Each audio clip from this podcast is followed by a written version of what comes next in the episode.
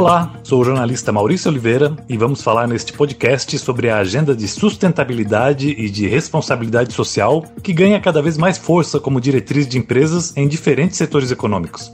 Avançar nessa agenda significa ganhar competitividade e atender às expectativas dos consumidores, que cobram das companhias o exercício de um papel social.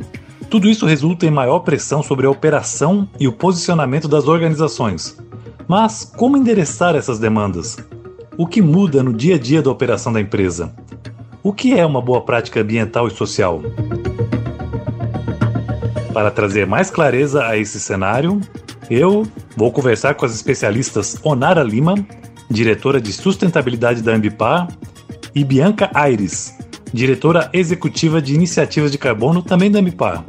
A empresa, especialista em gestão de resíduos e economia circular, desenvolve projetos e soluções para indústrias e o agronegócio. Começando com você, Onara, muito obrigado pela participação aqui conosco. A gente tem falado muito de boas práticas ambientais. Como o conceito de economia circular se encaixa nesse tema? Quais são os frutos da boa implementação de um projeto nessa linha? Olá, tudo bem? Muito obrigada pela oportunidade desse bate-papo. Vamos falar de economia circular, que é algo de grande importância dentro da, do universo das empresas. E quando falamos de cuidados ambientais, sociais, a economia circular, sem dúvida, ela é algo que pode fazer uma grande diferença. E quando nós é, temos aquela questão de como repensar e inovar os negócios em um mundo em transformação, aí nós entramos com o conceito da economia circular como um novo modelo de competitividade seja com novos negócios, novos clientes, olhando para a possibilidade da redução de riscos aos negócios, mas principalmente no ganho de diferencial competitivo. Porque quando você realmente coloca a economia circular como um potencial, você está gerando valor, você está trazendo estratégia para o seu negócio, mas também um posicionamento de mercado. Essa transição da economia linear para a economia circular já demonstrou que é um novo modelo de negócio que tem que ser colocado em prática, seja por questões de mudanças climáticas ou por questões de reduzir a exploração de recursos naturais. E as empresas que já entenderam esses desafios e já estão colocando em prática, elas com certeza saem na frente. Bianca, muito obrigado pela sua participação aqui conosco também. A atividade do agronegócio tem um papel importante no processo de equilíbrio das emissões, pois as plantações capturam gás carbono da atmosfera. Hoje já há soluções para intensificar essa captura e a Ambipar atua nessa frente. Que solução é essa e como funciona ao ser aplicada na plantação? Obrigado, Maurício. Muito bom fazer parte aqui desse tema. A solução que nós temos é muito além do que o agronegócio faz com a captura de gás carbônico da atmosfera, que é o conhecido pela, pelas árvores, a fotossíntese, nós temos um produto de economia circular que é o condicionador de solo ecossolo. Ele é rico em matéria orgânica, tem um bom percentual de carbono orgânico e ele é colocado no solo para, como o nome diz, a classe dele é um condicionador em que provê é, matéria para um bioma se desenvolver ali. E como que é, além do que a, as árvores fazem, as árvores, né, o, a vegetação faz a fotossíntese, o que, que o solo traz? Quando a gente coloca matéria orgânica e micro-organismos vão crescendo, aumentando esse bioma, ele está também trabalhando na umificação das moléculas maiores em moléculas menores e úteis para a fertilidade do solo. Quando a gente tem um solo fértil, nós aumentamos produtividade do cultivo agrícola, podendo ser pastagem, né, que serve para pecuária, podendo ser de commodities, de alimentos, e com esse fluxo que vem, capta da atmosfera, faz a fotossíntese e também aumenta esse bioma na, no solo, essa mesofauna, que chamam esses micro-organismos, eles estão fixando carbono orgânico nessa, nesses horizontes do solo. Eles estão trabalhando próximo às raízes e ainda fixam esse carbono em, em horizontes mais profundos do que as raízes. Estima-se que, por exemplo, meros 2% de todo o solo do mundo sendo regenerado, trabalhando com essa fertilidade, ele pode capturar, neutralizar, compensar o que foram emitidos desde a Revolução Industrial, porque tem-se a Revolução Industrial como principal marco de intensificação de emissões. Então, você vê o potencial que o solo tem e como que o nosso produto pode aumentar esse sequestro de carbono em combinação com o cultivo agrícola. Bianca, continuando com você. Muitas pesquisas e tecnologias têm sido desenvolvidas para reduzir emissões e capturar carbono.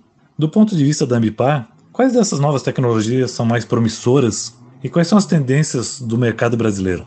A gente tem acompanhado bastante o desenvolvimento tecnológico para captura de carbono, né? Comenta assim em árvores artificiais, porque o que a gente precisa justamente é transformar o, o CO2 em oxigênio e utilizar o carbono, que é um, um elemento aí que pode ter diversas funções conforme a, a, a forma que ele está estruturado. E aí, com isso, do ponto de vista para o mercado brasileiro, é, o potencial que nós temos com o solo, de como a gente sabe que a nossa economia é bastante voltada para a agricultura, e o, o nosso clima tropical facilita que esse sequestro aconteça a partir, esse sequestro, né, a captura a partir da fertilidade do solo, como eu descrevi no agronegócio. No entanto, para a tecnologia, é, o que a gente vem acompanhando, o desenvolvimento de catalisadores, formas de, de capturar, serem colocados em processos produtivos de forma a agregar um, um catalisador que capture gases de efeito estufa em geral. Porque não existe só o CO2, mas também tem os óxidos, óxido nitroso, que tem um potencial de aquecimento global muito maior. Então, acredito que essa tecnologia que tem, está numa corrida muito forte na Europa vai vir para o Brasil em breve, né, nessa, nessa década, e que o mais aproveitado hoje no mercado brasileiro realmente é o agronegócio a partir do solo. E Bianca, nesse cenário de pressão cada vez maior por práticas ESG, que é o tripé composto pelos pilares ambiental, social e governança, que orientação vocês deixam ao final desta conversa para o empresariado principalmente do ramo da indústria e do agronegócio, sobre os pontos de atenção para os quais é preciso atenção nos próximos anos?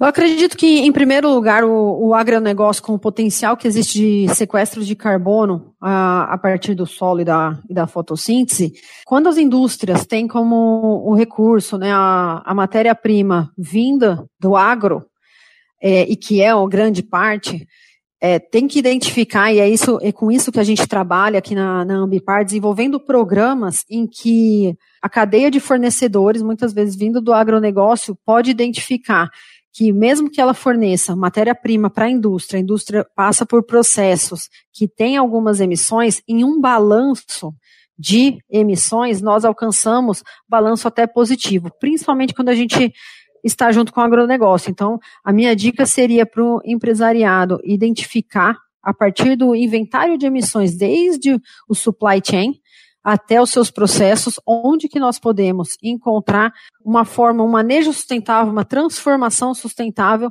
para que essa captura de carbono é, seja direcionada da atmosfera para o agronegócio a partir desse potencial do solo. Onara, quando uma empresa inicia um projeto de ESG, com a ambição de melhorar sua jornada de sustentabilidade, é, isso traz um ganho de competitividade para essa empresa, não é? Como a Ambipar ajuda a fomentar essa competitividade? Exatamente. Quando falamos de novo modelo de competitividade, é, nós estamos também falando da motivação para essa transição, que de fato é modificar o sistema que evita problemas. A economia circular é no final do, do, do, do dia, quando você olha para a capacidade que ela tem dentro de um processo, nada mais é do que minimizar riscos, melhorar a performance, mas evitar também problemas quando você não tem esse olhar da circularidade dentro do seu processo.